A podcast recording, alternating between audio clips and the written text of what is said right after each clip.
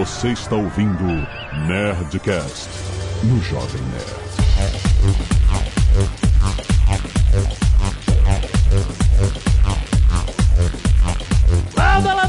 Nerds! Aqui é Alexandre Antônio do Jovem Nerd. O futuro é zero emissão. Aqui é o Paulo Silveira e eu teria parado depois de vender o PayPal, hein? Aqui é o Maurício Linhares e eu quero a minha picape gigante toda elétrica. Aqui é o André Breves e eu vou pra Marte ajudar os mutantes com o Douglas Quaid. Wait, abra sua mente. Aqui é a Zagal e ele está no caminho de se tornar um super vilão. Oh! Sim, nerds! Estamos aqui em mais um episódio do Nerd Tech, uma parceria entre Jovem Nerd e Alura Cursos Online de Tecnologia, sempre, todo mês falando sobre tecnologia aqui, cara, em primeira mão. Hoje nós vamos falar sobre um personagem muito, muito importante. É uma história em desenvolvimento. Como a Zagal falou, será que Elon Musk vai ser um super-herói ou um super-vilão da Super-herói, humanidade? com certeza não. certamente uma figura que vai marcar a história da humanidade. Será que vai marcar? Será que vai durar essa loucura ou vai ser esquecida, varrida? Vamos falar um pouco sobre vida e obra. Quem é Elon Musk? Como ele chegou aqui e o que, que ele propõe para o mundo? Muito bom!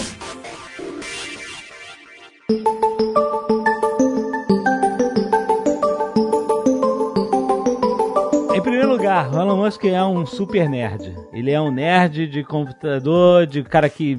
nerd de games. Cara gosta de jogar Overwatch, cara programava jogos quando era moleque. Enfim, vocês sabem mais do que eu, né? O Paulo tava com medo da gente ficar muito tempo no início da vida dele e não chegar nos finalmente. Porque essa história dele é, é vasta no início, antes do PayPal, porque ó, ele é muito conhecido por fazer parte da PayPal Mafia, que é o grupo de fundadores do PayPal que vendeu, todo mundo ficou multimilionário. E depois dessa grana do PayPal que o Elon Musk começou a aparecer com essas empresas inovadoras, com a Tesla Motors, com a SpaceX, com, sei lá, Solar City, com a Boring Company, etc. Ele tinha falado sobre tudo isso, mas antes disso tudo, antes quando ele era lá o, o nerdinho na África do Sul fazendo jogos de computador. É aí que a gente começa? Cara, se brincar, dá pra começar antes. Nos avós dele entram um, um avião de um motor só do Canadá e vão pra África do Sul, morar na África do Sul. Eles vão pilotando esse avião do Canadá até a África do Sul. Eles foram pilotando. Foi, pilotando. O avô e a avó dele eram pilotos. A avó não era oficialmente piloto, mas ela pilotava o avião também. Então os dois foram trocando de lugar, Caraca! pilotando o avião do Canadá até a África do Sul. Então é uma família que tem um histórico assim de coisa louca e ele cresceu ouvindo essas histórias, né, dos avós dele, que tinham essa vibe de vamos fazer. E às vezes eles iam no final de semana, pegavam um avião, iam pro meio do nada, na- no meio da África, paravam lá, passavam o fim de semana lá e depois voltavam pra casa. A infância dele teve muito essa coisa de, de exploração, de conhecer outras coisas, e teve muita coisa complicada também. O pai dele é uma pessoa que, ele mesmo diz, né, é uma pessoa que é muito problemática. Ele fala muito que isso terminou traumatizando ele e o irmão dele, e provavelmente muitos dos traços pessoais que ele tem vêm também da criação que ele teve, né? Porque o pai dele sempre foi uma pessoa muito estrita, sempre foi uma pessoa que ele, ele até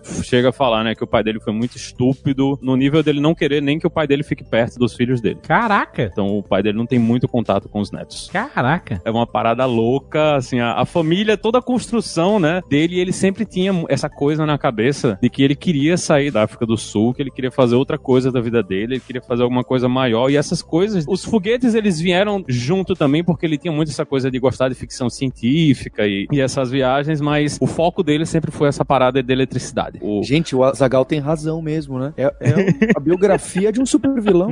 Tô falando. Ah, Daddy issues! Eu tô falando. você. Tô- tá tudo lá. Pois é. E, e ele tinha esse plano, né, de coisas elétricas já desde muito cedo. Isso não foi, não foi uma parada que o pessoal olha, né, pra Tesla hoje e pensa que ele não fundou a Tesla, né? Ele entrou na, na Tesla como investidor e depois tomou a empresa dos caras. Quem é que faz isso? Quem é que faz isso?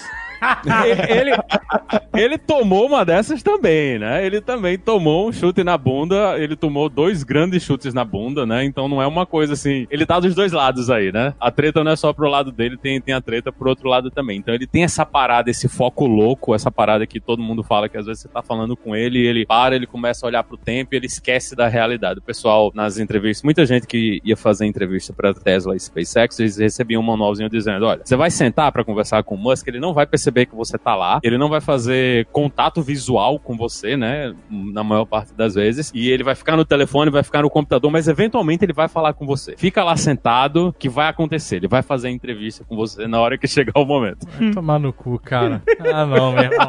Eu não compro isso nem fudendo, cara. Where are the aliens? Maybe they're among us. I don't know. Some people think I'm an alien. Not true. O que mais relevante do início da vida dele pré-PayPal, pra gente falar aqui? Como o Maurício falou, ele era louco pra sair lá da África do Sul, né? E a, como a mãe dele é do Canadá, ele brigou bastante pra conseguir a cidadania canadense e com 17 anos ele foi, ele e o irmão, só os dois pro Canadá, pra fazer a faculdade lá. E, e também, no final das contas, ele queria mesmo ir pros Estados Unidos, então ele achou que era mais fácil entrar pelos Estados Unidos pelo visto canadense. E aí, pouco tempo depois, em 92, ele, ele foi estudar física e administração lá no, na Universidade dos Estados Unidos. Universidade dos Estados Unidos. Ele, fe- É, foi ele veio a- pra UPenn aqui na Filadélfia. É, E aí ele se formou com duas graduações e mais uma undergraduate de, de economia. Foi fazer uma pós na Stanford em física aplicada. E aí não durou dois dias lá. né? Com dois dias, estava na época do internet boom lá, ele largou a faculdade e foi empreender lá, fundar a primeira empresa dele junto com o irmão em 95 lá, a Zip2. Que era o quê? Era tipo uma página amarela. Tinha bastante conceito que depois veio aparecer. Tinha um pouco de página amarela, tinha um pouco de Google Maps. Isso em 95. Aham. Quando a tecnologia nem tava boa pra isso, ele já sacou isso naquela época. Então ele fazia a parte de anúncio de página amarela, fechou bastante convênio com os jornais lá, pra poder anunciar as empresas como se fosse página amarela. Na época que ele tava no, no Canadá, ele, ele chegou a estagiar num banco, ou acho que o Banco da Nova Escócia, e ele percebeu uma coisa interessante. Os Estados Unidos estava garantindo compra de papéis de dívida de países da América do Sul. E ele dizia Ah, que, tipo, sim. se o papel tivesse valendo, eles pagariam, no mínimo, né, pelo menos, eles pagariam, tipo, uns 10 dólares no papel da dívida desses países. E ele percebeu que os papéis do Brasil, especificamente, estavam valendo 5. Aí ele ligou pro, chegou pro chefe dele e disse: Porra, se a gente comprar esses papéis aqui, o governo dos Estados Unidos vai ter que pagar 5 e a gente vai ganhar 5 em cada um desses papéis que a gente comprar. Então vamos pegar aí 2 bilhões de dólares canadenses, comprar todos os papéis da dívida do governo do Brasil e obrigar o governo dos Estados Unidos a, a cobrir e eles lucrarem 100%. E no fim das contas, a galera do banco disse: Não, isso é treta, não dá certo mexer com isso aqui. Mais na frente, quando ele vai começar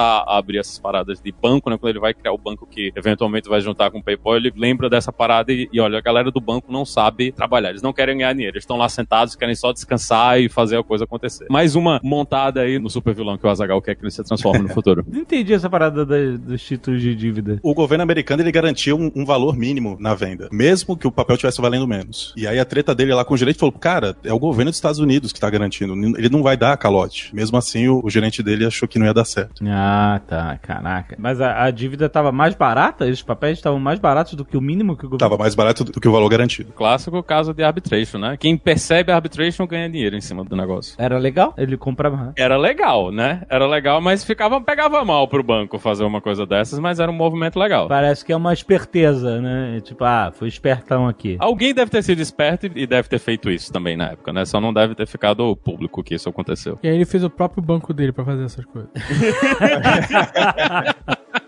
Pois é. Ele vendeu essa empresa Zip2 pra Compaq lá em 99 por 340 milhões, né? Ele e o irmão embolsaram o dinheiro. Puta que pariu! 340 milhões! Milhões. Mas de dólares ou dólares canadenses? É, porque é importante, sabe? Aí ele já ficou milionário aí. E aí, pouco tempo depois, ele fundou a X.com, né? O- Aí começa a obsessão dele pelo X, né? Toda empresa dele tem que ter X. Que nem o Ike? Que é isso o mesmo? Ike. É. o Ike também.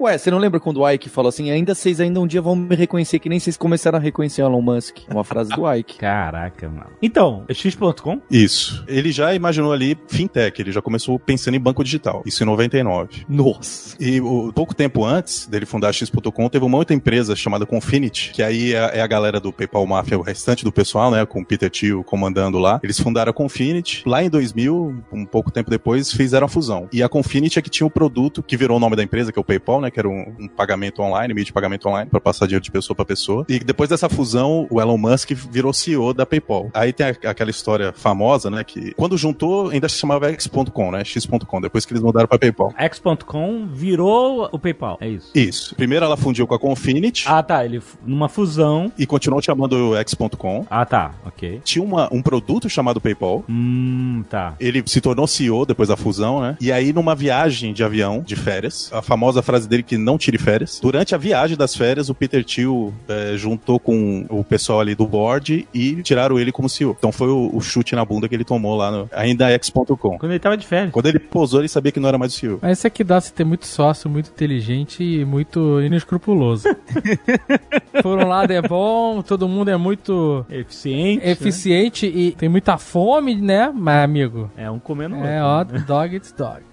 É a parada. E na real eles se odiavam, né? Porque eles estavam no mata-mata pra ver quem ia sobreviver. Ah, é? O, o PayPal Mafia era assim. Esse merge do PayPal com Da da, Confinity. da Confinity com o X não foi um merge tranquilo. Foi um merge porque eles já estavam, eles estavam dando dinheiro pra todo mundo que abre conta, do mesmo jeito que a gente tá vendo as fintechs fazendo agora, né? Se você abrir sua conta, você ganha 100 pau de dinheiro para você, é, de cashback pra você gastar. Então o pessoal, eles estavam fazendo isso. E o X era maior que o PayPal na época. E no fim das contas, o que aconteceu foi que o- os boards e os investidores chegaram, olha, se a gente continuar fazendo isso aqui, porque eles estavam só tocando fogo em dinheiro pra ver quem é que ia ser o vencedor no final, que tava naquela época que no mercado de tecnologia, meio que o que a gente tá vendo hoje, né, que todo mundo queria virar monopólio. Se entendia que o objetivo de todo mundo, é até uma coisa que o Peter Thiel fala muito, é que todo o objetivo de toda a plataforma era virar um monopólio. Então, eles queriam ver quem é que ia ser o monopólio final do banco na internet. Se ia ser o PayPal, né, ou se ia ser o X, e os investidores chegaram, olha, minha gente, a gente tem que levantar a bandeira branca e a gente vai ter que se juntar para fazer o negócio acontecer. E os caras do PayPal, eles tinham mais interesse em fazer isso acontecer porque eles já estavam efetivamente quebrados, né? Eles não tinham mais para onde correr, eles não iam conseguir pagar os salários da galera nas próximas semanas. E o Musk ainda tinha dinheiro, ele ia conseguir. Então, eventualmente, se o Musk tivesse decidido, não, a gente vai pro fogo mesmo aqui, provavelmente ele teria matado o PayPal ali e o X teria sido o grande vencedor no final. Mas os investidores chegaram e para apaziguar os ânimos, olha, vamos juntar aqui e a gente bota o, o Musk em cima, ele vai entrar com mais dinheiro, mais participação e ele entra como sendo o CEO. Mas não foi uma fusão tranquila, né? Essa animosidade, ela continuou por muito tempo e muita gente se ressentiu dele ter ficado como CEO no PayPal, porque a galera olhava para os outros fundadores e diziam, não, eles é que foram os caras que construíram a coisa toda e esse cara aqui chegou só pra tomar o lugar, que é uma história meio recorrente na vida dele, né? Ele tem, isso aconteceu na Tesla também, que também teve essa treta e ele ficou como sendo o- vilãozão da história.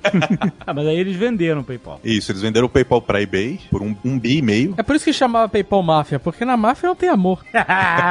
Todo mundo se odeia. Cobra engolindo cobra.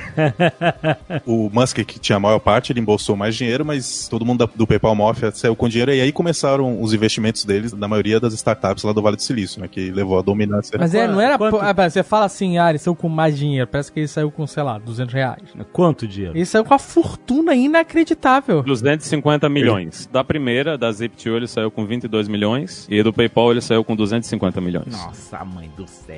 Ele era um dos sócios. Sim. Foi muito dinheiro, cara. É, é, impressionante. Caraca. Mesmo não sendo mais CEO. Eu nu- nunca queria ter sido CEO. Eu ficava só com os milhões. Pra mim tava ótimo. Pois é. E aí, com a grana do PayPal, na verdade, com a grana do IPO do PayPal, né? Quando fizeram o IPO, um pouco antes de vender pro eBay, ele já pegou uma grana ali e aí ele fundou a SpaceX. Inicialmente, a ideia dele era mandar um, como se fosse um- um- uma horta lá pra Marte. Ele não entendia como é que, com toda a corrida que teve espacial na década de 60, como é que hoje tava morno, né? Ninguém falava mais de, de viagem interplanetária. Porra, eu não entendi. É fácil, porque era só por causa da Guerra Fria, caralho. Esse era o único motivo da corrida espacial. Não, mas ele é um nerdão e ele fala assim: eu quero isso, não. Eu quero espaço. Esse negócio do espaço é só vaidade. um Cara, pouco. o cara, um pouco, um Jeff tudo. Bezos, um tudo. Esses caras vão torrar Não, não. todo o dinheiro deles nessa merda. Nunca É bem vão ver um centavo de é volta. bem possível, é bem possível mesmo. Esse projeto dele aí, que era o Mars Oasis, né? A ideia era mandar um- uma estufa lá pra Marte pra tentar cultivar plantas lá de maneira remota e tal. Uhum. Pra ver se despertava o interesse de novo em viagem interplanetária. E aí, ele olhou como é que tava o mercado, quem que conseguia mandar foguete pro espaço tal, e viu que era a Rússia. E aí ele fez uma viagem pra Rússia, juntou uns, uns caras que entendiam disso lá nos Estados Unidos, viajou pra Rússia. E aí nessa primeira viagem, ninguém levou ele a sério. Falou que você tá querendo comprar um foguete pra... claro que não. O cara chega na reunião, não olha pra ninguém, fica no celular. Como é que você vai levar um cara desse a sério? E aí ele voltou puto, tentou mais uma vez, voltou pra Rússia de novo, e aí deram um preço pra ele, mas deram um preço absurdo. Ele falou, cara, não tem como custar isso. Aí na viagem de volta, lendo um livro sobre foguetes, ele fez um cálculo ali de padeiro, mas no caso dele é um padeiro físico, né? Não é um padeiro qualquer. Ele fez uma conta de padeiro ali e viu que menos de 3% do valor que ele estava cobrando seria o custo pra construção, de acordo com as contas dele. E ele falou, cara, tem como a gente fazer isso. Aí ele resolveu fundar a SpaceX, que a ideia era, era fazer um- uma produção verticalizada, né? Eles, eles cuidaram de todos os aspectos, o que não era comum na- no mercado, na, na indústria espacial. Cada empresa fazia um pedaço do foguete. Ele viu que se ele fizesse todas as partes, usasse a filosofia do Vale do Silício ali e economia em escala, ele conseguiria, pelas contas dele, reduzir em pelo menos 10 vezes o valor da viagem espacial. E esse número condiz com alguma coisa hoje em dia? Hoje em dia, sim. Para as viagens militares, né, que são as mais caras por alguns requisitos que os militares colocam de segurança e tal, ele cobra 10 vezes menos do que a concorrente lá nos Estados Unidos. Where are the aliens? Maybe they're among us. I don't know. Some people think I'm an alien. Uma coisa que saltou os olhos com a SpaceX, uma coisa que foi inédita para a maioria das pessoas, foram os foguetes retornáveis, né? O primeiro estágio do foguete retornar e pousar de forma autônoma, vertical, assim, que nem os desenhos do pica-pau antigamente, sei lá, esses desenhos da foguete eh, pousando em pé de volta, né? Na plataforma em terra e depois ficou mais famoso ainda, depois de várias falhas catastróficas, pousando em balsas também autônomas no mar, que com o objetivo de, de reduzir, eu lembro que eu li que isso, esse retorno autônomo reduziria em 30% o custo de reutilização de um foguete, em vez de você simplesmente jogar o, o primeiro estágio no mar de paraquedas e você ter que né, resgatar no mar e recuperar, né, ele todo, etc, para o reuso. Dessa forma, ele pousando em pé, você conseguiria reduzir em 30% esse custo de reutilização do foguete. Esse foi a maior inovação da SpaceX? Foi realmente construir o foguete gastando 10 vezes menos do que Quando ele viu que dava para reduzir, ele começou a olhar as ineficiências e assim, uma que realmente saltou aos olhos dele foi essa questão. Ele faz uma analogia que é perfeita, né? Imagine que a, a cada viagem de avião que você fizesse, quando chegasse no destino, o avião fosse destruído e tivesse que construir outro. Ele falou, cara, é o que acontece na indústria espacial. Geralmente, os foguetes fazem uma viagem, muito pouco se aproveita para lançar ele de novo. Mas, por exemplo, os boosters do ônibus espacial, eles eram todos recuperáveis. Eles caíam no mar de paraquedas, né? Eram rebocados e recondicionados e tal, mas, enfim, aí é, era caro, porque cai no mar, e Sim. aí, cheio de água, sal, etc e tal. Você recondicionar isso pro uso de novo é um, é um trabalho. Mas é a mesma coisa, pousa o avião na água toda vez. É, é, imagina, o avião fica submerso, você tem que tirar, rebocar o avião e recondicionar o avião inteiro. Tirar os corpos. Exato. Exato, botar um perfume. Mas, tipo assim, isso foi a parada mais impressionante, pelo menos visivelmente, que a gente fez assim, caraca, isso é uma tecnologia completamente nova, nunca vi isso acontecer na vida, que coisa fantástica. É a única empresa que faz isso. Ele viu que para realmente conseguir reduzir o valor, teria que manter o máximo possível intacto o foguete para poder reaproveitar. E esse já lanç, já teve foguete deles recente que já fez duas viagens, o mesmo foguete, só fizeram um refurbishment ali e mandaram de novo pro espaço. Os foguetes da Blue Origin, lá do Jeff Bezos, da Amazon, eles não, não fazem isso. Eles... Ele é o dono da Amazon, foda-se. Não, mas ele, ele, ele tá contratando gente o Tá suficiente da SpaceX que eventualmente ele vai conseguir Vai fazer isso conseguir. também. Ah. Quero ver o dia que ele vai fazer delivery em Marte no dia seguinte. Você é membro Amazon Prime? Amazon Galaxy. Esse é o objetivo. Esse é por isso que ele tá fazendo os foguetes, ó. Ai, ai. O Elon Musk vai fazer plantação em Marte, o o Jeff Bezos vai entregar. Vai entregar do Whole Foods.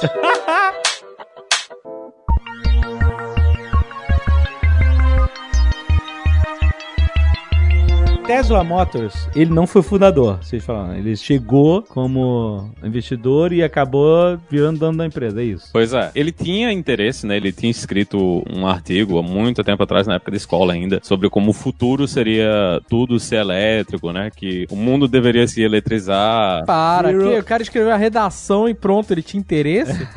Então, a lenda que ele vende é essa, que ele tinha essa coisa desde criança. Eu vou resgatar minhas redações, então, caralho. Foi um paper na época que ele tava na universidade, não foi redação. Foi tipo, faz um business case, eu acho que na época ele fez quando ele tava na escola de administração aqui, porra. Zero emissions, rapaz. É, Esse tem que ser o nosso futuro, senão fudeu.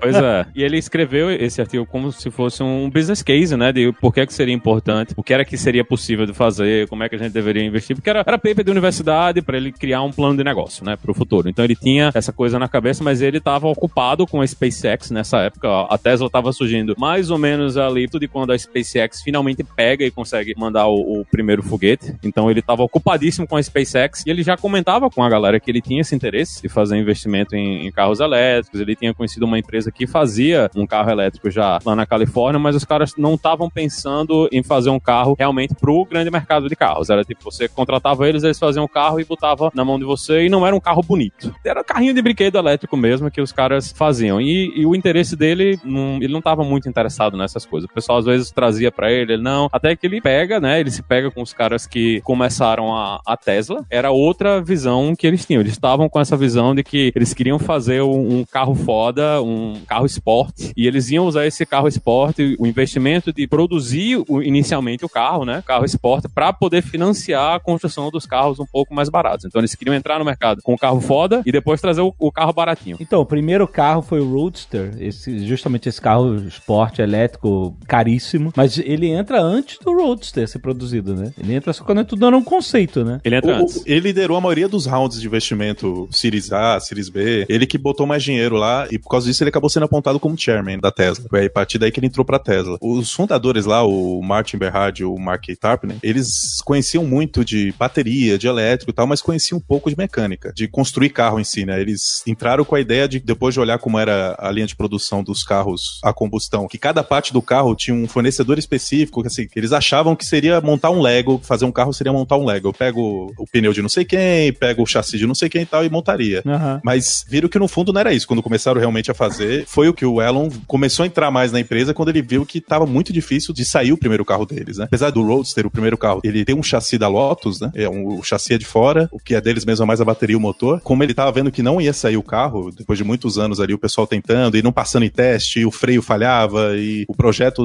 eles foram adquirindo a experiência, mas o projeto demorou bastante tempo para ficar viável. Aí foi a vez dele, né? De dar um pé na bunda lá do fundador, que era CEO na época, e ele assumiu a, a Tesla com a ideia de lançar o, o Roadster, né? Em 2008. É claro que fazer o Roadster, o primeiro carro, deve ter sido um desafio, mas eu, eu vi ele recentemente em entrevista, talvez seja uma coisa de perspectiva depois da experiência que ele ganhou montando uma linha de montagem. Que ele falou assim: montar um carro protótipo elétrico, um carro novo e tal, é fácil. Difícil, muito mais difícil do que isso, é você montar uma linha de produção em massa deste carro. Porque você tem que projetar máquinas específicas, não é só o carro, você tem que projetar as máquinas que vão fazer em quantidades suficientes de suprir um mercado em massa, entendeu? Tipo assim, projetar uma fábrica de carros, ele falou que é um desafio muito maior do que projetar um carro. E a confiabilidade que você tem que ter, né? A, a primeira caixa de marcha que eles receberam pra colocar no Roadster quebrou na primeira troca de marcha. Que marcha? Carro elétrico. Ainda tinha. Não sei como é que tá hoje, mas a, a primeira caixa de marcha que eles tinham, ele tinha que trocar, porque o que é que eles queriam? Eles tinham essa parada do carro tinha que fazer 0 a 100 muito rápido. Aham. Roadster, carro de corrida, tem que ser pau. Só que depois que ele atingisse essa velocidade, ele tinha que trocar pra próxima marcha, que é tipo a marcha de levar o carro tranquilo, né? Caralho, o carro de de 0 a 100 de primeira. A ideia deles inicial era essa, era fazer ele de 0 a 100 de primeira e depois ele trocava pra ficar mais tranquilo. E era elétrico, né? Elétrico. E primeira troca de marcha, 40 segundos na, na estrada, a caixa de marcha vai pro caralho. Mas fritou, maluco. Fritou. assim. E eles tiveram muito problema porque, do, do mesmo jeito da SpaceX, né? Quando o Musk entra na SpaceX e vai pra produção, ele diz: Ó, a gente vai fazer o motor e o resto a gente compra de fora. E eventualmente eles, eles perceberam que não dá pra fazer isso. Fazer a logística de você trazer todo mundo pra produzir e principalmente produzir na velocidade que eles precisavam, dificilmente a galera conseguia. Então, muita coisa, do mesmo jeito que aconteceu lá na SpaceX, que eles tiveram que trazer quase tudo pra dentro. A SpaceX faz hoje quase 90% das coisas que vão no foguete. Nenhuma das outras empresas faz isso. Todas as outras empresas contratam um, monte de outras empresas pra fazer o serviço e com a Tesla eles foram passando pela mesma coisa, porque ninguém entregava o produto do jeito que eles queriam ou com a qualidade que eles queriam ou no tempo que eles queriam, né? Que pro Musk tudo é sempre pra ontem. Então o prazo já tá estourado quando ele chegou pra você. Então ele já tá chegando pra você pra entregar e ele nunca achava que os fornecedores trabalhavam rápido o suficiente. Então eles tiveram que mexer muita coisa e também o clássico de todas as startups ali no Vale do Silício, ninguém entende de porra nenhuma do negócio. Então a galera que fundou a Tesla não sabia construir carro, o Musk não sabia construir carro, não sabia de foguete, também não sabia nada de banco, mas a galera vai, quebra a cara e às vezes eles conseguem. Muita gente também quebrou a cara, né, no, no meio do caminho, mas o Musk ele teve mais sucessos do que fracassos aí nesse caminho de lá pra cá. Mas inicialmente o objetivo deles era só produzir a bateria e nem o motor, né? O motor eles iam comprar o motor da AC Propulsion, que era a empresa que fazia esses carros elétricos de testes, mas eventualmente eles terminam fazendo a coisa toda quase que de ponta a ponta para fazer funcionar. Porque o, um dos planos no finalzinho, antes do Musk tirar o Eberhard como CEO, era que eles produzissem o carro na Ásia, as peças iam ser produzidas na Ásia, inclusive a bateria, isso aí ia ser chipado para Inglaterra, para montar no chassis de um Lotus, e da Inglaterra ele seria importado para os Estados Unidos para eles terminarem o carro nos Estados Unidos. Já quando a empresa estava quase sem um, um centavo no bolso para conseguir continuar, veio um cara de um dos investidores e ele chegou para ver, né, como é que tava a logística, o que estava acontecendo com a empresa. Ele perguntou: "Não, e aí, como é que tá o, o custo de produção do carro?" Os caras: "Não, a gente constrói um Roadster aqui com, parece que era 68 mil dólares. E eles estavam vendendo a 90 mil na época, né? Então eles tinham aí um lucrozinho Porra, tá maluco. razoável, né? Não, pouquíssimo. Produzindo a 68? Pois é, mas era, era o lucro que eles estavam tendo na época, mas era o primeiro carro, né? O cara, não, vamos desenvolver a tecnologia aqui. Peraí que fica pior. Aí ele descobriu que a galera não tava usando o software de colocar as peças que o carro realmente ia ter com os preços reais, né? Então a galera não gostava de usar esse software que cadastrava o custo das peças, ou quando a galera cadastrava, chutava um preço que eles achavam, ah, tô comprando um aqui a mil, quando gente for comprar cinco mil, vai ser 10 centavos pra gente colocar. Então os caras estavam chutando preços irreais que não existiam dentro do mercado. Quando eles foram realmente fazer a conta de quanto ia custar pra produzir esse Roadster indo na Ásia, passando na Inglaterra e entrando nos Estados Unidos, era mais de 200 mil dólares que eles iam gastar na produção de cada carro. Então eles estavam devendo a cada carro que eles vendessem, eles iam dever 110 mil dólares do processo todo. Então a empresa tava um cabaré, ninguém sabia o que estava acontecendo, eles não entendiam o que é que eles estavam fazendo. O lance todo deles foi a tecnologia de bateria, que foi o grande pulo do gato da Tesla. É uma coisa que praticamente até hoje, né, o pessoal tem dificuldade em replicar. Eu queria perguntar sobre isso, porque o carro elétrico não é um conceito novo, ele nasceu junto com o conceito do carro lá no século XIX, só que nunca rolou porque, enfim, carro com motor de combustão interna muito mais barato e toda a economia do século XX floresceu nisso. Então o carro elétrico sempre existiu, mas ele nunca bombou, nunca foi algo viável de mercado de massa. O que mudou em relação a isso foi o custo da bateria, porque a bateria sempre foi a parada cara. A redução do custo de produção da bateria Ela ainda é cara, né? Ainda Mas ela é cara, mas, é- mas era inviável antes, né? Não só a redução do custo, como a autonomia. A autonomia, sim. A Tesla domina essa tecnologia de bateria, tanto que ela fornece para vários outros fabricantes de carros elétricos também. Tem o Gigafactory dele, que eles estão abrindo fábrica ao redor do mundo para fabricar essas baterias. Mas o grande lance mesmo que eles tiveram foi da autonomia, porque aí passou a ser viável você ter um carro para viajar uma distância média, né? Acho que o Roadster lá no começo ele tinha uma autonomia de 380 km mais ou menos por carga. Obviamente a autonomia era um problema e a falta de postos de carga, né? O que, que adianta? Eu vou viajar 100 milhas, mas aí eu vou ficar sem bateria e acabou, vou ficar queimo o carro.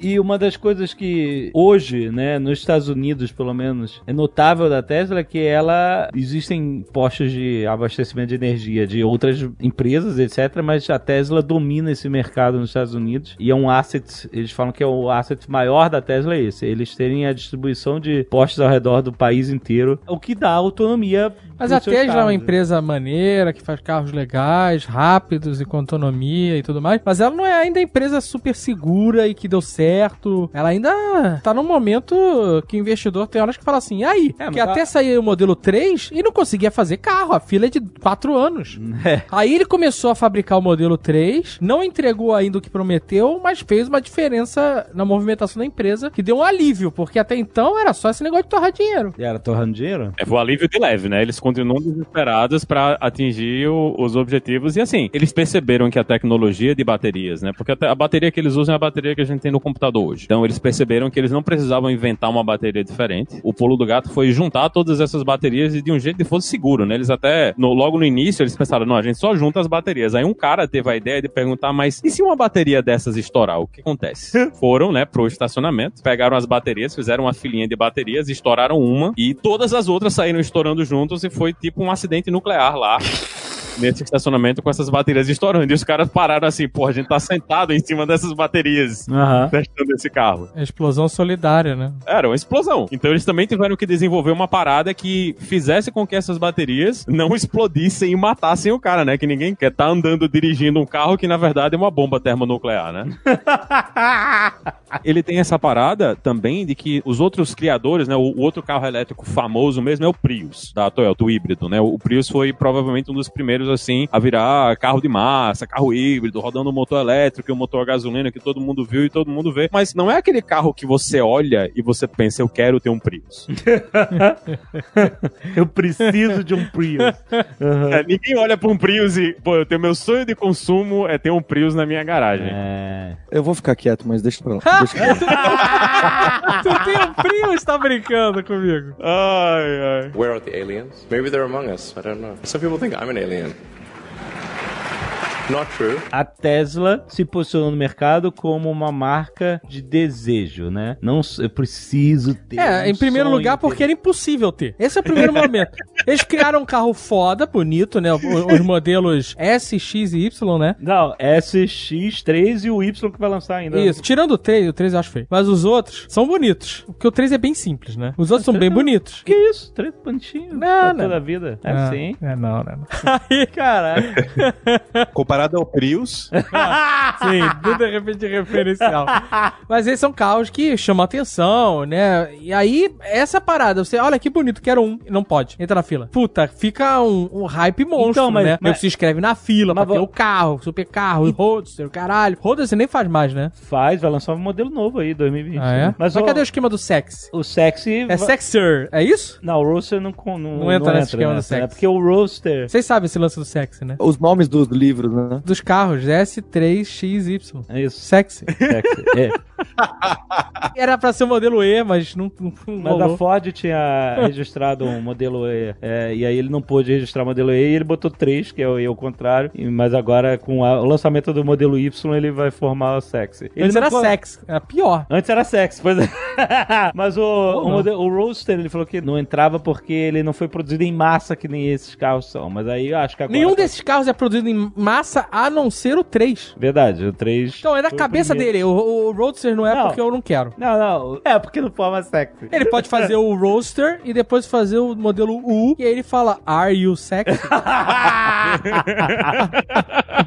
Uma coisa que eu queria falar sobre esse negócio de ser sexy é assim: o modelo 3, quando ele anunciou o modelo 3, ele era o primeiro carro que realmente estava num preço mais, entre aspas, acessível. É, tem ao isso ainda, maior. porque os outros têm um preço Porque maluco. o né? Roadster custava 110 mil, o, o modelo X custava 85 mil e tal. O S também custava isso, 100 mil, uma coisa assim. E o modelo 3 ia custar de 35 a 40 mil dólares, que eram, porra, era tipo a metade do preço praticamente do que ele tava vendendo os carros antes, né? A parada é que é um carro, todos esses modelos são caros comparados a similares à combustão. né? exatamente. Ainda é um carro de luxo. Mais do que um carro de luxo. É um carro de exclusividade. Essa é a Exato. parada. Mas então, mas Porque o quando você tem um carro desse, passa na rua, tu olha lá o Tesla, sabe? É- Mesmo modelo 3, Então, você olha, olha o Tesla ali. Mas é engraçado que a presença do Elon Musk à frente da Tesla e esses lançamentos super desejados meio que começou a, a formar um espelho do que era a Apple com o Steve Jobs, entendeu? Aquela marca desejada, entendeu? Quando ele lançou, anunciou o modelo 3, nem fez uma fila. Eu lembro que ele, ele falou assim, ele anunciou, ele fez uma, pra entrar na fila você tinha que pagar, sei lá, 1.800 dólares, alguma coisa assim. Era tipo uma entrada pro carro, né? E ele ia entregar em dois anos depois do anúncio. Ele fez uma fila que ele, que ele basicamente financiou com essa fila, com essa entrada, todo o primeiro batch de produção do modelo 3. Então isso foi genial, foi maneiríssimo, cara. Parabéns. Isso prova que a marca Tesla era uma marca de desejo. Americano, eu vou te falar, cara. O cara bota 1.800 pau na frente. Dois anos. Dois anos antes, E exato. fala, ah, garantiu o meu, é, vou te falar. É. porque nos Estados Unidos não tem juros. e aí o cara, não- o dinheiro, se ele botar debaixo do colchão ou der na mão do Elon Musk, dá lá mesmo. É, exato, né? Mas o que eu quero dizer é o seguinte: o que a gente não tá falando, a gente tá falando só do fato do carro ser elétrico, a gente não tá falando que outro ponto de interesse que chamou muita atenção das pessoas, que era uma inovação junto com o fato do carro ser elétrico, mas que é completamente separada do fato dele ser elétrico, que era o carro ser autônomo. Mas peraí, quando ele entrou, não tinha nada disso. Era uma empresa que fazia carro por encomenda. Encomenda. Não, não. Quando ele entrou, a empresa já queria fazer produção em massa, mas eles compravam o motor de uma galera que fazia carro pra encomenda. O negócio deles é a bateria. Esse era o business. Mas eles já tinham a bateria? Não, eles estavam fazendo a bateria. Esse cara pegou só o nome. Ele entrou na. Ele falou: Eu gostei desse nome, Nicola Tesla, é isso aí. Isso é nome de carro elétrico. Vou entrar nessa parada Não. só por causa do nome. Mas é a isso gente que- vai achar uma redação dele de colégio. Vocês vão ver. Nada, ele falou que ele é mais fã do Thomas Edison do que do Tesla, porque o Thomas Edison sabia, apesar de ser um filho da puta, ele sabia vender. Olha aí o vilão, é as mais Olha o vilão Edison. aí, ó. Olha o papo de vilão aí, ó. Ele sabia vender o negócio O cara é tão vilão que o cara gosta do Edson e usa o nome do Tesla. Filha da puta, cara. Mas olha só, isso que eu tô falando, cara. A grande inovação que chamou a atenção do público foi esse negócio do carro dirigir sozinho. É, isso Que é verdade. outra parada. Isso é realmente um puta diferencial. Do carro ter oito câmeras, ter sensor de ultrassom, cacete, ter Tem essa câmera dentro do carro, você não pode nem transar dentro do carro. Como é que é? É, tem uma câmera dentro do carro, Elon Musk fica Ah, é, te tem vendo. uma câmera escondida dentro do carro lá, que ninguém sabe pra que serve. Ah, é pra ele ficar de voyeur. Se o carro tá estacionado com sensor de movimento ativo, a câmera liga no quarto do Elon Musk. Mas então, essa foi outra inovação da Tesla, né? Não só o carro elétrico, a bateria e tal, mas o, o, o carros autônomos, né? O carro que você tem que pagar pela atualização. Não paga, não. Paga. Teve atualização de bateria, que era software. E pra você receber a atualização de bateria no seu carrinho, você tinha que pagar. Porque agora é muito software rodando no carro. Isso é outra coisa que você não vê nas montadoras tradicionais. Ele tem. O Tesla, ele tem. Tanto porque o carro é muito mais simples em termos de mecânica, né? O motor elétrico ele tem bem menos peça, bem menos coisa pra se preocupar. Aham. Que eles tiveram muito mais preocupação na parte de mídia e software do carro, né? Aqui nos Estados Unidos você pode comprar um SUV de 35 mil dólares que não tem Apple, o, o- o do carro, né? O Android Auto e, e o CarPlay. Não tem. Você tá pagando 35 mil dólares num carro e você tem aquela telinha micro que não vai pegar nem o seu celular, né? E todo Tesla vem com aquele iPad gigante Aham. ali no meio do console para você fazer. Então eles têm muito mais preocupação nessa parte de software, no nível que eles podem fazer isso. Eles podem chegar para você e dizer, olha, aqui se você quiser receber ah, essa atualização nova que aumenta a sua bateria aí em 50 milhas, você paga aqui e você recebe o software direto no seu carro. DLC. Pois é, DLC, carro com DLC. O Tesla é um carro com DLC. Inclusive o famoso Ludicrous Mode, né? Que libera lá a aceleração de 0 a 100 em 3, 4 segundos. É, um- é algo que você pode fazer o upgrade depois. Você paga debaixo do DLC lá. Mas tem várias atualizações, por exemplo, eu conheço gente que tem Tesla lá, o Carlin Stroll, e tem várias atualizações que simplesmente vem. O cara vai lá, ó, tem atualização aí, aí o carro passa a reconhecer cone na rua, entendeu? É, é, o negócio do Summon, é aquele negócio do carro, tu já viu o nego testando isso? O carro vai até você, ele sai da vaga e vai até você. Isso foi uma atualização gratuita que rolou aí pra quem tinha Tesla, não pagou nada. E O carro não fazia isso, agora ele faz, e quem tinha ganhou essa atualização. Eu acho maneiro isso, tipo assim, um carro que, porra, vai melhorando, tu comprou um carro e aí o carro melhorou, e tu não pagou mais nada por isso, né? Essa da bateria eu não sabia, mas, mas essa do Summon, e aí eles dizem que agora vai ter uma atualização que o carro vai poder dirigir na cidade, reconhecer sinal fechado, placa de pare e tal, que até eh, hoje o que eh, o autônomo é só em estrada, né? Ele não reconhece, ele não, ele não vai dirigir numa, numa rua de cidade, né? Pelo que eu sei, se você deixar o carro no autônomo e o sinal fechar, ele vai reto e vai te fuder. Mas eu acho incrível, tipo assim, pra mim a maior inovação, além do carro ser elétrico, é essa parada do carro ser todo inteligente, etc. Isso é realmente uma visão futurística. Bem futurista, exato. É, principalmente porque o modelo, né? Porque eu lembro que alguns anos atrás se discutia essa questão do carro autônomo e se falava de botar sensores nas autoestradas. É, Né, né? para o carro enxergar e conseguir se comunicar, e que seria necessário que os outros carros tivessem sensores também para eles irem se falando e tal. Não existia uma visão de modelo independente de carro autônomo, né? Ele Exato. sempre dependeria, e claro, ele ainda depende. Você né? teria Ele que- você depende. teria- Se você tiver na estrada de terra, ele não vai dirigir. É, mas você teria que equipar todo o sistema É, em volta do exato, carro né? pra ele funcionar autônomo, né? E com o Tesla, com câmera e combinação de sensores, você não precisa, né? Você Mas não é só câmera, né? Pra, Tipo, tipo, você tem que estar num- numa estrada que esteja com a pintura ok. Não, é. Né? Tem que estar pintado. Pega uma, uma BR aí do Brasil. É, aí Daquele fudeu. jeito. Aí fudeu, aí o carro fica maluco. Ele vê buraco? Você não vê buraco, amigo. Ele não anda no...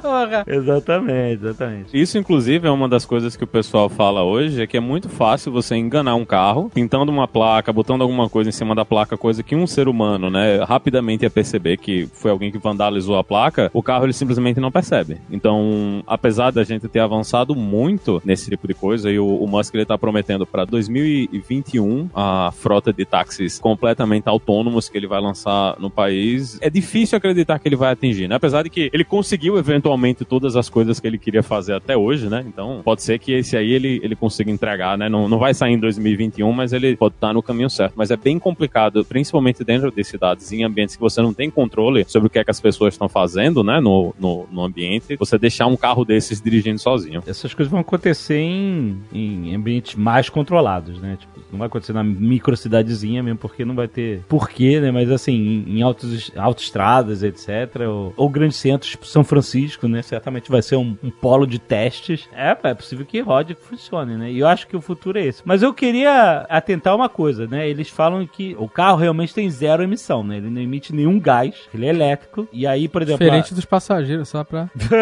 não tem, acho que a Suécia ou Finlândia, eles têm um projeto de lei que até 2030, sei lá, eles querem banir os carros de combustão interna totalmente para que todos os carros É, esse projeto de lei é muito bonito, mas ele não existe tecnologia ainda pra cumprir a lei, né? Tem muito carro. Aqui, aqui nos Estados Unidos a gente tem. Carro de golfe, carro de golfe não conta. Então, mas assim, essa é a grande questão, né? A gente não tem carros do jeito que as pessoas querem que o carro seja. Você vai ter um Nissan Leaf, você vai ter o, o Volt da Chevrolet, que saiu de linha agora. Então, existem opções de carros elétricos, mas a gente não tem opções de carro elétrico pra classe média que quer ser chique, né? O cara que quer comprar um, um Volvo, um Porsche, uma BMW, na real, a única opção que ele tem é a Tesla. Não tem nenhum, nenhum outro fornecedor que produza carro nesse nível pra essa galera. E essas empresas, elas estão bem lentas na produção. A Ford anunciou há há pouco tempo atrás o Mustang F, né? O Mach-E, que vai ser o- um... É tipo um SUV elétrico que eles estão lançando. Apesar de ser possível, e a gente tem muito carro, principalmente pra quem tá na cidade. Hoje, se você mora dentro de uma cidade aqui nos Estados Unidos, provavelmente vai sair muito mais barato pra você comprar um carro híbrido ou um carro 100% elétrico. Não, não tá tão caro. Se você não quer andar num, num SUV de sete lugares. Você quer um SUV de sete lugares, aí tira o escorpião do bolso, né? E paga 90 mil aí pra, pra comprar um, um X. Mas você consegue comprar um, um carro popular, elétrico e rodar ele dentro da cidade tranquilamente na maior parte do, do país. Mas eu queria atentar só um, um fato de, tipo assim, é muito bonito esse negócio do zero emissão. E eu sou fã da Tesla, acho foda e tal, mas não é zero emissão. Você tem que emitir pra fazer. Não só pra fazer, mas se você liga o carro na tomada É, exato. e a energia que tá carregando o carro veio de uma usina de carvão, não é Exato. zero emissão. É, exato. Né? Você só tá tirando o cano de descarga do carro e tá botando ele em outro lugar. Agora, pode ser Mas se for usina nuclear. Aí sim, mas assim, pode ser que a rede elétrica que abastece o Tesla ou qualquer outro carro elétrico, a produção de carbono pra encher um tanque, entre aspas, seja menor do que se você estiver gastando. A zero é zero? Zero não é, entendeu? Ah. Pode ser menor, mas não é zero. Ainda mais se a rede elétrica que estiver carregando os carros elétricos for um híbrido de carvão e, sei lá, gás natural e nuclear e etc. Aí você diminui mais ainda a emissão de carbono por milha, né? Mas de qualquer forma não é zero, zero, zero não é, né? Então esse negócio da a Suécia lá que quer ter zero carros com emissão, beleza, bonito, você vai ser super verde, mas eles são exportadores de petróleo, pra caralho. Então é, o que tá financiando esse mundo de zero emissão é o petróleo que eles vendem e vai ser queimado lá fora, né? É, mas aí não é problema dele. Não, então, Aí, mas você entendeu? Aí acabou. Que não é bem zero emissão, eles estão financiando isso queimando petróleo no país dos outros. Essa É que é a parada. aí. Mas todo mundo vai fazer isso, né? O petróleo, ele tá financiando o crescimento em todos esses lugares. E a tinta do carro do Elon Musk é feita de quê?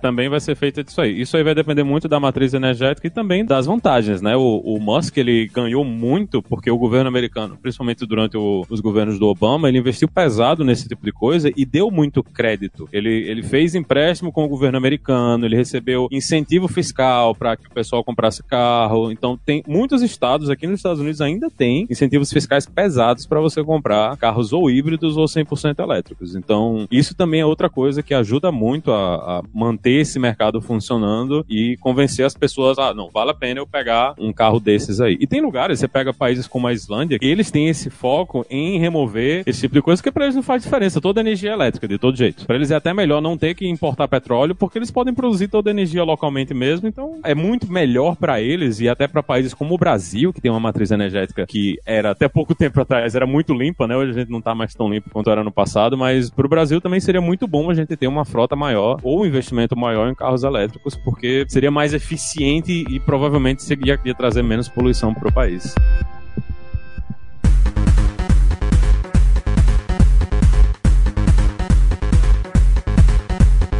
Gente, é muito papo, mas eu, eu queria. A gente não falou do túnel. Então, é isso que eu queria falar da Boring Company. Da viagem pra Marte. É, Não falou da rede de satélite que ele quer fazer em volta do planeta pra. É, esse é, esse é bom. É, porque é vilão, super vilão total.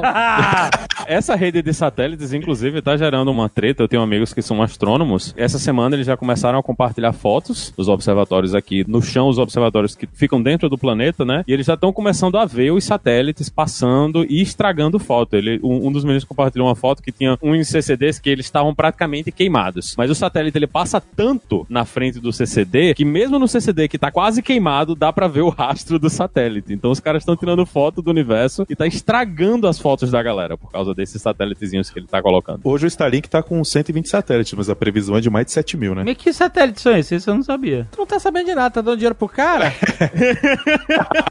e não tá sabendo de nada. Toda vez que sobe um foguete, ele gosta de satélite, maluco. E o nego não tá vendo. O cara tá jogando com satélite e quer botar 7 mil satélites em volta, fazer uma malha. Aí depois ele ativa os lasers direto. São 7 mil alvos por segundo. Esse cara é uma máquina de extermínio. Ninguém vai escapar desses satélites do, do Musk.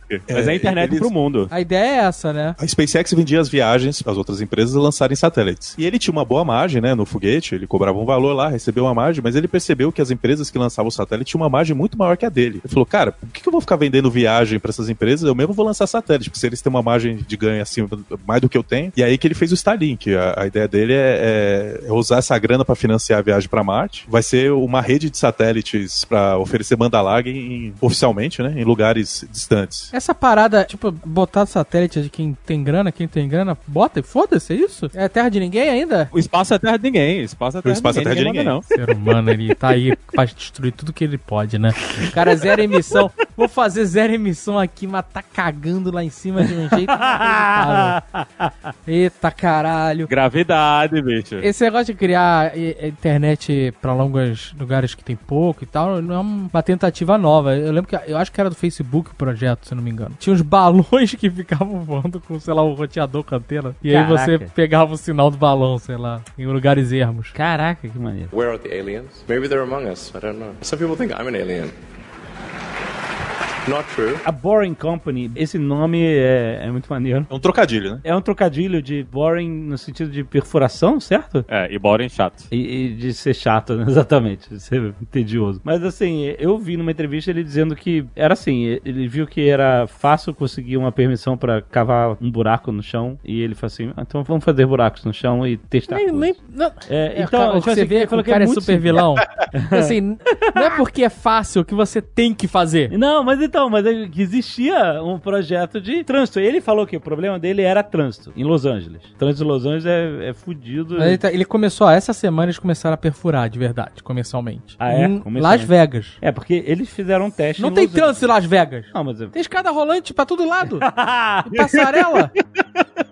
Mas assim, a ideia era cavar túneis pra fazer um projeto que era o do Hyperloop, que era um túnel a vácuo onde você transportaria carga e pessoas, tipo, a quase a velocidade de um avião, de baixo, só que subterrâneo. E ah, mas os terremotos, tá fazendo isso logo na Califórnia e tal. Ele falou que, tipo assim, é que terremoto é fudido na superfície, mas embaixo da superfície é, é muito mais fácil uma estrutura aguentar do que em cima. Então, tipo, pode ser revolucionário, pode não ser. Ele falou assim, não sei se vai dar certo isso. E pode tá Mas fudendo eu, a tá Califórnia, né? testando, hein? Transformar num queijo suíço do caralho. Mas esse é o plano maligno, pô. Transforma a Califórnia no plano suíço. É, descola no continente, faz uma ilha, Ilha Califórnia, e aí ele vende condomínios. Ah, com internet, com internet. Mas, pô, se você olhar, tem um vídeo de um dos túneis que eles construíram em Los Angeles, de um Tesla entrando no túnel e aí ele dirige, acho que autonomamente, dentro do túnel, sei lá, cento e caralhada, num túnel micro, sabe? Tipo, parece uma, uma simulação, parece uma coisa de videogame, não de vida real. De, tipo, zero trânsito, né? Ele simplesmente anda, entra nessa parada e. Assim, não sei se isso vai funcionar, né? Mas certamente, se funcionasse, imagina um túnel a vácuo indo de uma cidade a outra transportando carga, só isso já era uma, seria uma revolução inacreditável. Cara, seria seria uma revolução inacreditável se eu conseguisse pegar o trem da Filadélfia para Nova York que fizesse no mesmo tempo de Barcelona a Madrid. Isso já isso para mim já seria uma revolução incrível. O, o, que Los Angeles precisa na real é transporte público, né? Que é uma coisa que não tem aqui nos Estados Unidos. O pessoal olha e imagina, ah, os Estados Unidos tem muito metrô, não tem, né? A gente tem pouquíssimos metrôs aqui. Na maior parte das cidades aconteceu o mesmo que aconteceu no Brasil. O pessoal desmanchou a maior parte dos trens, bondinhos, essa coisa de transporte público para colocar carro. E em alguns lugares, principalmente na costa oeste, não simplesmente eles nem, nem consideraram, né, a, a construção de transporte público de massa usando trens, esse tipo de coisa. E Los Angeles é um dos piores exemplos do universo para isso, né? Los Angeles é o, o, aquele sprawl infinito de casas, tudo casa de térreo e primeiro andar no máximo, que você demora três horas para ir para qualquer lugar. Então, é legal a solução que ele está pensando para o problema, mas a gente tem soluções bem mais simples que são comprovadas em vários outros lugares do mundo. Sim, sim, sim, sim. Não precisa dessa viagem louca de cavar buraco e botar vácuo para botar quatro pessoas dentro de um pod, que tem, tem essa também. O pod não é muito grande, né? Aham. O pod é pequenininho. É interessante que ele esteja fazendo isso aí, mas eu acho que ele contribui mais com o mundo com a Tesla e com a SpaceX mesmo. Mas ah, é Esses assim, caras eles só querem marcar o nome. a empresa começou a se beneficiar muito dessa imagem de excêntrico que ele tem, porque ele começou a fazer caixa da Boring Company vendendo produto. Primeiro ele vendeu o boné da Boring Company. Isso é muito zoado, cara. Se eu fosse investidor, eu ia achar isso uma merda, e sério. depois- Eu tô investindo numa empresa que vai cavar buraco, sei lá. E o cara começa a vender boné e lança-chama. E aí depois eu lança chama. Então, eu Não lança dá certo, cara, dá errado! A empresa é é de cavar buraco e não cava buraco, porra! Mas o cara lança chamas, ele, ele lança o lança-chamas. Foi a parada que ele fala que não é lança-chamas por propósitos legais. E realmente não é. É um negócio de passar calefação em telhado. É, exato. Só que com uma Oh, carinha de uma arminha. É, com um corpo de nerf. Exatamente, ele pegou uma, parada de. Fez a nerf do mal.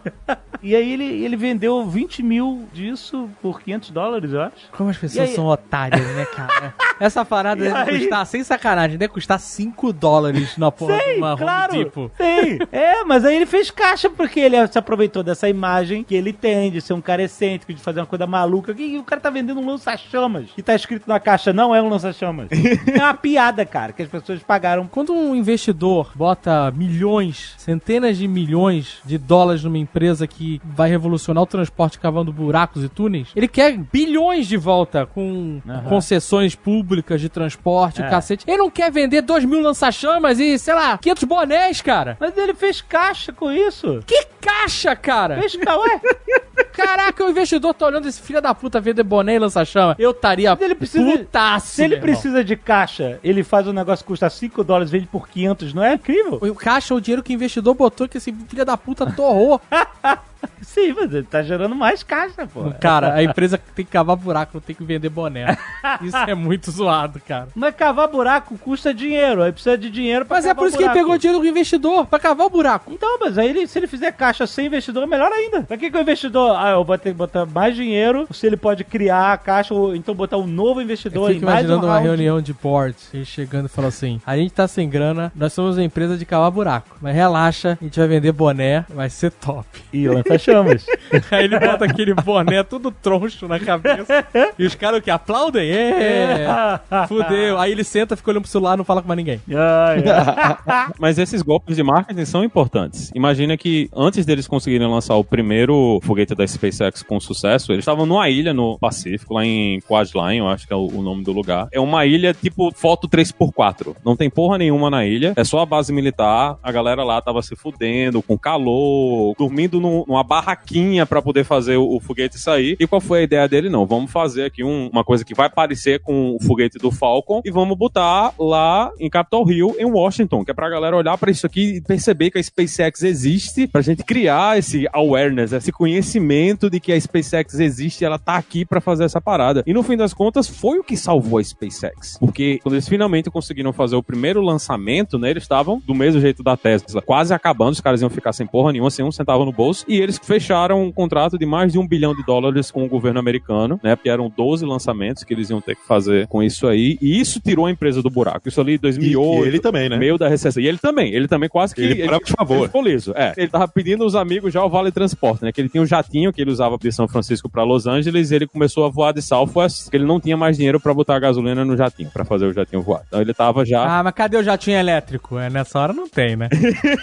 Pois é. É, que é uma piada no, no Homem de Ferro 2. E o Elon Musk faz um, uma aparição rápida e a, a Pepper Potts se apresenta, ah, aqui está o Elon Musk. E aí o, o Elon Musk fala com o Tony Stark, olha, eu tenho uma boa ideia para um avião elétrico. Se você olhar, pessoa não lembra dessa cena, mas o Elon Musk aparece, né? Porque o Tony Stark, porque, olha só, o Elon Musk é um cara, é um marqueteiro, cara. O Tony Stark foi construído em volta do Elon Musk. Na época, o, o John Favreau falou assim, a gente tem que conhecer esse cara, Elon Musk, que esse cara é o Tony Stark. E aí ele conheceu o Robert Downey Jr. e falou assim, olha, absorve esse cara porque esse é o lifestyle de excenticidade do cara que trabalha com inovação e tal, que é totalmente Tony Stark. Então quando comparam o Elon Musk ao Tony Stark, na verdade, o Tony Stark do cinema, pelo menos do MCU, foi construído em cima do Elon Musk mesmo, desde aquela época, desde 2008. Então, isso é lenda. Ah, não é, cara. Ele já falou. O John Favreau falou isso. Então, o John Favreau falou isso que era pra chamar a atenção, mas o Elon Musk ele não parece em praticamente nada com o Tony Stark. Ah, O John Favreau, que é o, diretor. marqueteiro. O, o John, o John Favreau, que fez esse marketing aí pra empurrar também, e ajudou muito o Musk. né? O Musk tava, não tava numa época legal, na época que isso estava acontecendo, e isso levantou demais a moral dele. isso, mas ele não era nem de perto famoso como ele é hoje. Não, nem de perto. Aí quando eles estavam filmando o primeiro Homem de Ferro, ficava mais ou menos uns 15 quilômetros de onde ficava, acho que era SpaceX na época. O Robert Downey Jr. tinha ouvido falar do cara, né? E na época o pessoal tava falando, tem esse cara louco que tá fazendo essas paradas de mandar um foguete, de construir uma empresa de foguetes, e ele, vou lá conhecer esse cara, né? E o, o Downey foi lá, conheceu o Musk, eles ficaram muito amigos, são, são amigos até hoje, e eles foram pra muita farra junto, esse tipo de coisa, mas a personalidade é o, o Robert Downey Jr. Não, não, claro que é, claro, totalmente Robert Downey Jr., mas é- era só o conceito do um milionário excêntrico, inovador, essas coisas, entendeu? É, mas a, a coisa ali foi mais o, o John Favreau falando, né, pra criar esse hype e também terminou ajudando muito o, o Musk na frente, mas não tem essa parada assim da personalidade do cara. Não, não, não é personalidade, mas não é isso que eu tava sugerindo. É, e quando o Robert voltou, ele chegou pro Favreau e disse: Ó, pega um Roadster, tá aqui no, no laboratório e vai ser o carro que vai ficar mais perto de mim, que eu quero que ele apareça nas cenas comigo. E se vocês verem aquela primeira cena dele aprendendo a voar, o carro que tá mais à direita, né, no, do Favreau, acho que é um carro cinza, é um Tesla Roadster. Ah, Que tá lá, na ceninha do filme. Desde o primeiro Homem de Ferro já tinha Musk lá. Só o Tony Stark mesmo pra conseguir furar essa fila, mano.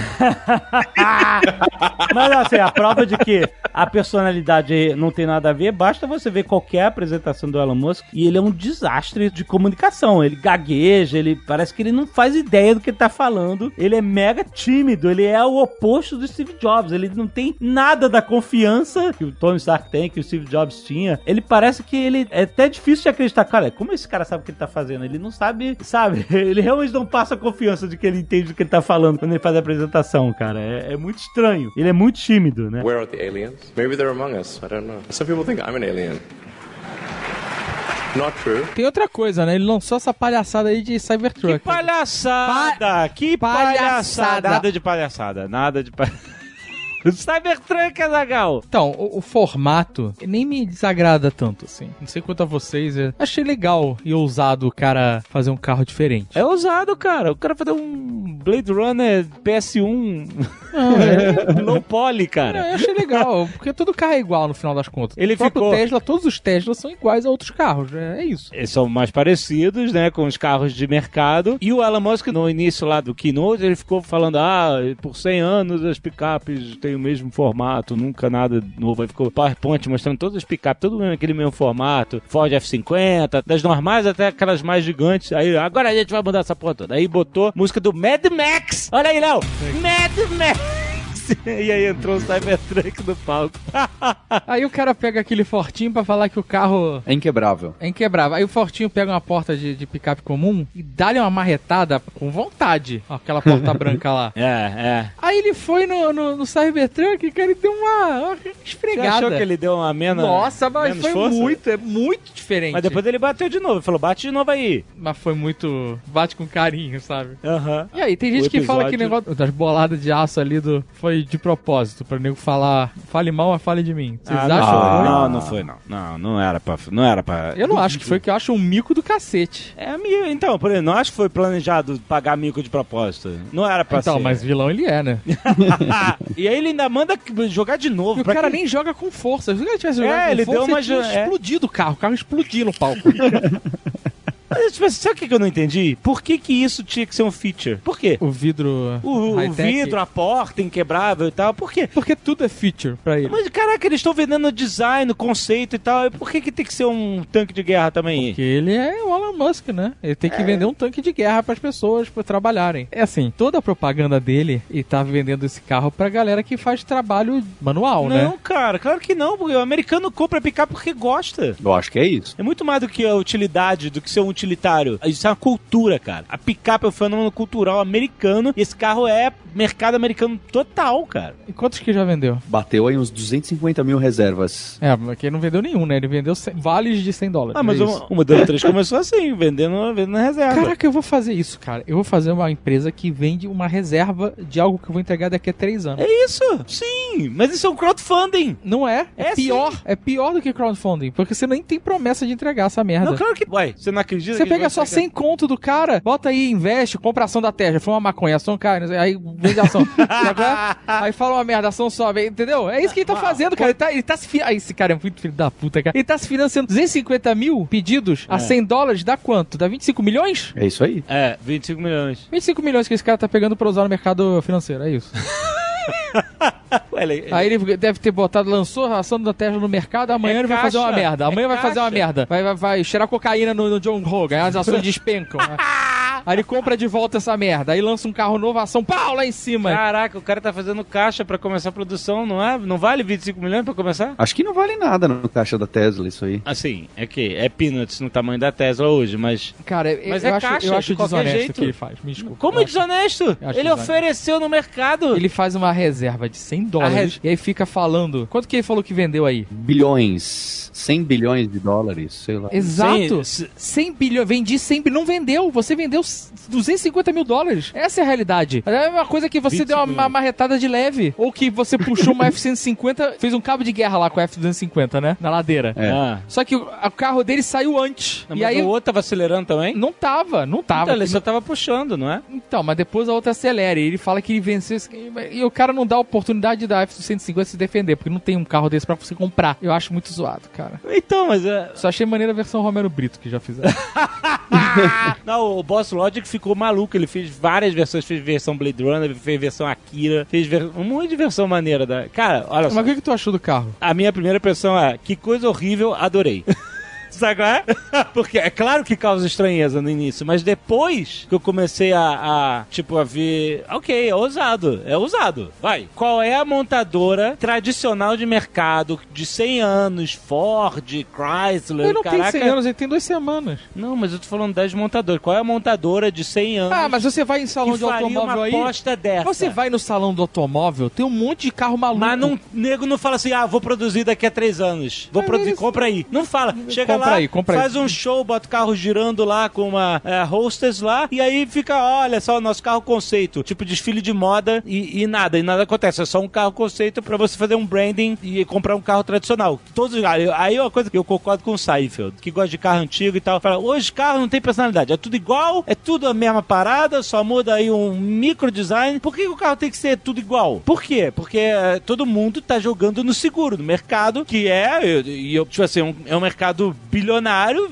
e, e todo mundo quer jogar seguro. Aí o cara vai e ele, porra, o cara já não tava jogando seguro, fazendo uma, uma, uma empresa de carro elétrico. Aí agora o cara faz um carro desse completamente bizarro, louco, cara. É ousado, vai. Nenhuma das tradicionais faria um negócio desse. O que, que você achou, Paulo? A primeira coisa que eu pensei foi: será que aceita cartão de crédito brasileiro? Esse carro é carro de youtuber, cara. é, ele vai ser um cara. Assim, eu acho que ele tá aproveitando essa status cultural. Eu não sei como o Case ainda não deu um rolê nesse carro e fez um vídeo. Não entendi ainda. Esse carro Ué, parece mas que teve- foi feito pra isso. Tem vários reviewers de. Não, eu quero o Case sentado dirigindo esse carro ou o carro se dirigindo, sei lá. É um carro. cara, olha só. Esse carro é. o que, O que é? carro, primeiro, ele é muito bizarro em termos de escala. Porque quando você olha no palco, ele é maneiro, mas ele é muito mondrongo em termos de tamanho. Ele não é maneiro assim. Ele não é que nem um carro do Mad Max, por exemplo. Ele é meio esquisito. Como assim? Depois, o carro não tem retrovisor nem limpa-vidro. Vai tomar no cu, Não, você não peraí, pode nem sair com esse carro na rua. Ah, isso aí é- Não tem. O carro que tá ali, que ele joga pedra e dá carinho Não com marreta, retrovisor. não tinha retrovisor. que ter. E não tem limpa-vidro. Então, ele tá enganando as pessoas. Aí quando vai sair a versão, ele bota lá um retrovisor Vai de ter. Chevette, um limpa-vidro todo mundo vai reclamar. Que nem quando o jogo faz downgrade, mostra na E3 um jogo, e depois que lança é outro jogo. É isso aí, é isso aí, cara. Where are the aliens? Maybe they're among us. I don't know. Some people think I'm an alien. Not true. Eu queria lembrar de um episódio também onde o Elon Musk, a gente tá aqui só meio que. Eu não. É, tudo bem. Eu não tô endeusando Teve um ninguém aqui, não. episódio que foi uma vergonha, assim, ele era pra ser uma coisa ok. Ele acabou- quis, o ego dele, ele quis brilhar Ele tem um ego, em é. cima de uma tragédia. Essa é a Não. verdade. Ah, não, mas sim. É. Era a época dos moleques lá que estavam presos na caverna. Ele chegou falando, eu vou ser o Tony Stark. Ele acreditou na parada do Tony Stark. É, parece que ele acredita. Ele falou, fiz, vou projetar aqui a cápsula que vai tirar essa criançada de dentro daí, vai tá, eu só vou salvar o dia. Não, só. É isso aí, cara. Esse é, é o ego dele falando. E, E, aí ele o- tava o mundo inteiro tentando ajudar as crianças, estavam presas lá na caverna, tava inundada a caverna, e ele falou assim: olha, eu tenho uma parada que pode E nem ajudar. tinha, ele mandou um monte de maluco fazer correndo Então, na ideia. fiz- fazendo um submarino maluco lá e tal pra tentar salvar as crianças. Aí, ele foi criticado. ah, O episódio, nem esse episódio que ele foi escroto. Ele foi criticado porque muita gente tá falando isso. É, ah, você tá querendo chamar atenção. Aí o rei do marketing pessoal. É mesmo. Quem quer ajudar não precisa ficar falando. ele pegou mal nessas críticas, ficou irritado. Não, não foi isso. Ele chegou lá com a porra do submarino, o projeto submarino, sei lá. É. E o cara que tava tomando conta do resgate falou: Isso aqui não vai funcionar, amigo. É, Não tem como usar isso. Mas um cara na internet criticou ele. E aí ele respondeu o cara. Chamando o cara de De pedófilo. pedófilo. Porra, ah, seu tá pedo, não sei o que, caralho e tal. E aí, puta, pegou muito, mas foi realmente escroto. E pegou mal pra caralho. Caiu a ação das empresas. Tudo que ele faz cai a ação das empresas, tá? Não sei Aí que. ele faz de propósito, eu acho, cara. aí vai gravar podcast com uma maconha despenca, aí vem, aí ele vem e NASA compra. e fecha o negócio. Aí ele vai e compra. É- Esse cara é muito filão, cara. Por isso que ele quer ir pra Marte. Ele vai acabar com a Terra e vai entrar num foguete e ir embora e vai deixar só a gente pra tomar no cu aqui. Cara tá cavando um monte de buraco pra engolir a Califórnia quando ele sair. Ele vai apertar os explosivos, a Califórnia inteira vai sumir. Ele quer provar que a gente precisa ir pra Marte porque a humanidade vai acabar. Ele vai provar que se não fosse pra Marte, a gente ia acabar com a humanidade aqui. E aí ele decola com o foguete dele pra Marte e o Starlink dele a soltar laser e matar todo mundo. Ai, ai, é um excelente filme de James Bond, né, cara? Quem é o James Bond que vai enfrentar o Elon Musk? Porra. Where are the aliens? Maybe they're among us. I don't know. Some people think I'm an alien. Not true. Tem a Solar City, né? Que era o, o outro braço desse movimento dele pra energia solar. Mas a Solar City foi uma empresa comprada, né? Solar City foi fundada pelos primos dele. Ele ah, tá deu de o di- brincadeira. E ele botou dinheiro pra abrir a empresa. Mas eu sei que agora a Tesla tá oferecendo A Tesla comprou. Hoje já é da a Solar City já é da- desde 2016. Todas as soluções de, de painéis solares estão sendo oferecidas pela Tesla agora. É por isso que a Tesla comprou a E o Solar City é o maior fornecedor de painel dos Estados Unidos. Mas a ideia da Solar City, me corrijam se eu estiver errado, não era de fato painéis, como a gente está acostumado, mas as telhas que substituiriam painéis, né? Você teria o seu telhado de casa com telhas que absorvem energia do sol e, e carregam as baterias da Tesla, que você tem da sua casa, né? Seus charging wall. E é isso, né? Essa é a ideia. Você, em vez de botar um painel em cima da sua seu telhado com uma área limitada, você teria um telhado solar. Eles cresceram com um painel solar, mas a motivação que colocou pra Tesla adquirir a Solar City foi juntar essas telhas solares da Solar City com os- as baterias da Tesla dentro de casa, porque normalmente quando você coloca o painel solar, você devolve energia pra rede. Sim. E aí muitas cidades dos Estados Unidos, vendo que tinha muita casa colocando isso, começou a, a diminuir o, o incentivo para devolver energia para rede. Começou a pagar menos. E aí eles começaram a se movimentar para essa energia que é gerada começar a ser guardada em bateria. A pessoa usar na própria casa. Isso. A grande motivação da Tesla de criar o Solar City foi para juntar as duas tecnologias para poder oferecer a telha junto com a bateria. E também porque a empresa provavelmente ia pra falência, né? Se ele não tivesse comprado. Se ele não tivesse trazido pra dentro de casa, o, o mercado não tava mais tão quente. É bem mais caro. O que eles imaginavam que ia ser o custo de produzir esse telhado 100% solar continua sendo muito mais alto do que um telhado normal. Então, na maior parte das vezes, não vale a pena. Os custos atuais, hoje, vale muito mais a pena você usar o espaço e construir uma usina para produção de energia usando energia solar diretamente do que colocar em casas. Por mais que seja possível você produzir energia e usar dentro da sua casa, se você construir uma, uma usina solar de verdade, né, no geral é mais barato. A produção de energia é mais barata do que você colocar isso na sua casa. O, o que eles imaginavam que ia ser esse grande mercado, que todo mundo ia querer colocar energia solar e todo mundo ia ganhar dinheiro do mercado de energia, terminou não se concretizando, né? Não foi tão fácil ou tão simples como eles imaginavam. Tanto que eles começaram até a não querer mais pro residencial, né? Eles tentaram se voltar pro comercial, pegar coisa feita Walmart, instalar energia num lugar muito grande, né? Que no fim dá mais lucro. Eu lembro que há um pouco tempo atrás eles já estavam, dois anos atrás, sei lá, já tava, não. A partir do ano que vem, é telha de Solar City na casa de geral, revolução, vai ser mais barato que a telha convencional que você tem na sua casa, faz todo sentido. Vai começar amanhã. Já paga 1.800 aí pra garantir seu telhado.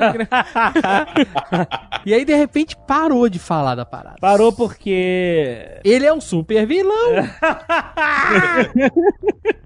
Mas acho que era porque a Tesla tinha comprado e eu lembro dele falar que a Tesla não estava oferecendo durante o último ano nada de solução de painéis solares, só porque eles estavam concentrados em entregar os modelos 3. Todo o foco da Tesla era fazer bateria para modelo 3 e entregar os modelos 3, que esse foi o pesadelo de 2018. É claro, porque a porra de uma fábrica de carro que não consegue entregar carro.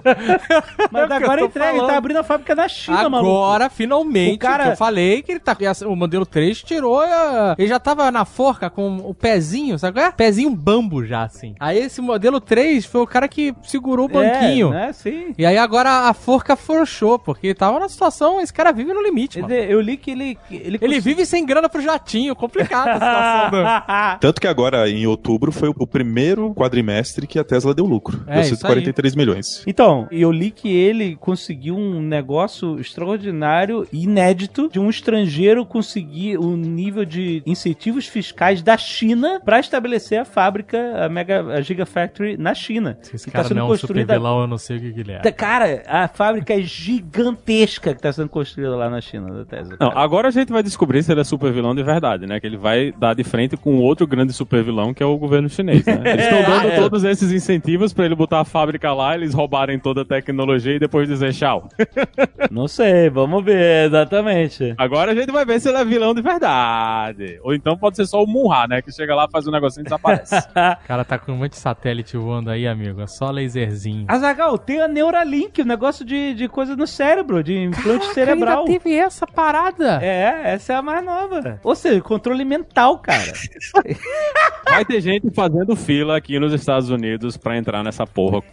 É, vão pagar adiantado. Vão pagar adiantado cinco anos antes. Não, não. Vai ter uma fila de zumbi da Neuralink aqui, a galera que não, pode, não, não vai sair desse negócio nem pra ir no banheiro mais. E, ele provavelmente vai vender tudo, né? Vai vender a Neuralink, vai vender a casa pra você ficar lá já com gente pra fazer a limpeza da cadeira quando você se cagar e se mijar todinho. Vai ser dinheiro infinito. Neuralink liga com Starlink direto, né? Caraca, é, Azagal, acho que você tem razão. É um super vilão mesmo. Olha aí. tá tudo aí, cara! Tá tudo aí na nossa cara! A gente tá preocupado com o Mark Zuckerberg, não tá vendo esse cara chegar de fininho.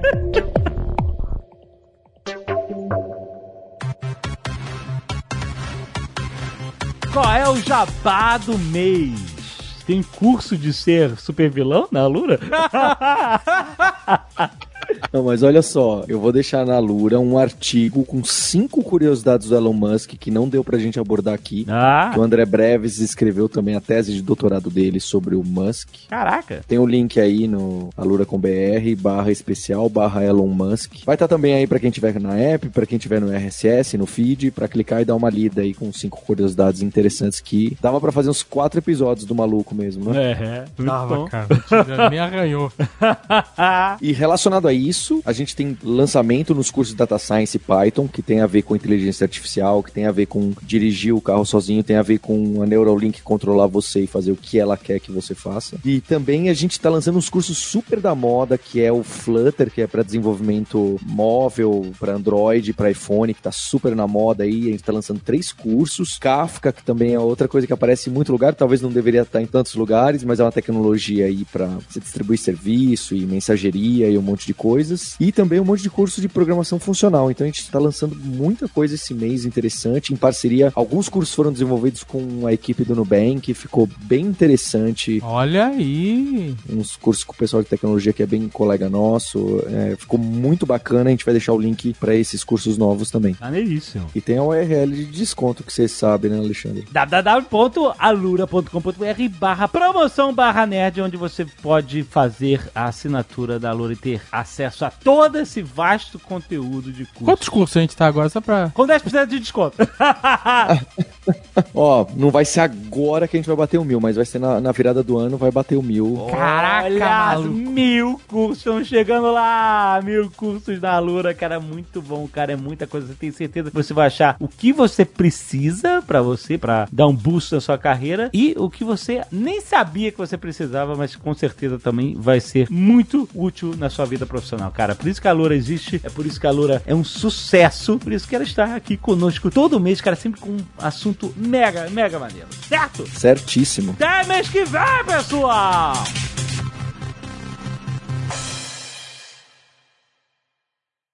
Ô, Dave, você já imaginou se a gente pegasse o Elon Musk e criasse uma paródia dele, sei lá, com nome parecido, e em vez que vilão fosse um herói, e fizesse tipo um quadrinho dele ou alguma coisa assim? Hum. Ok. Será que esse herói poderia estar na Sociedade da Virtude? é verdade, olha aí. Este Nerdcast foi editado por Radiofobia, podcast e multimídia.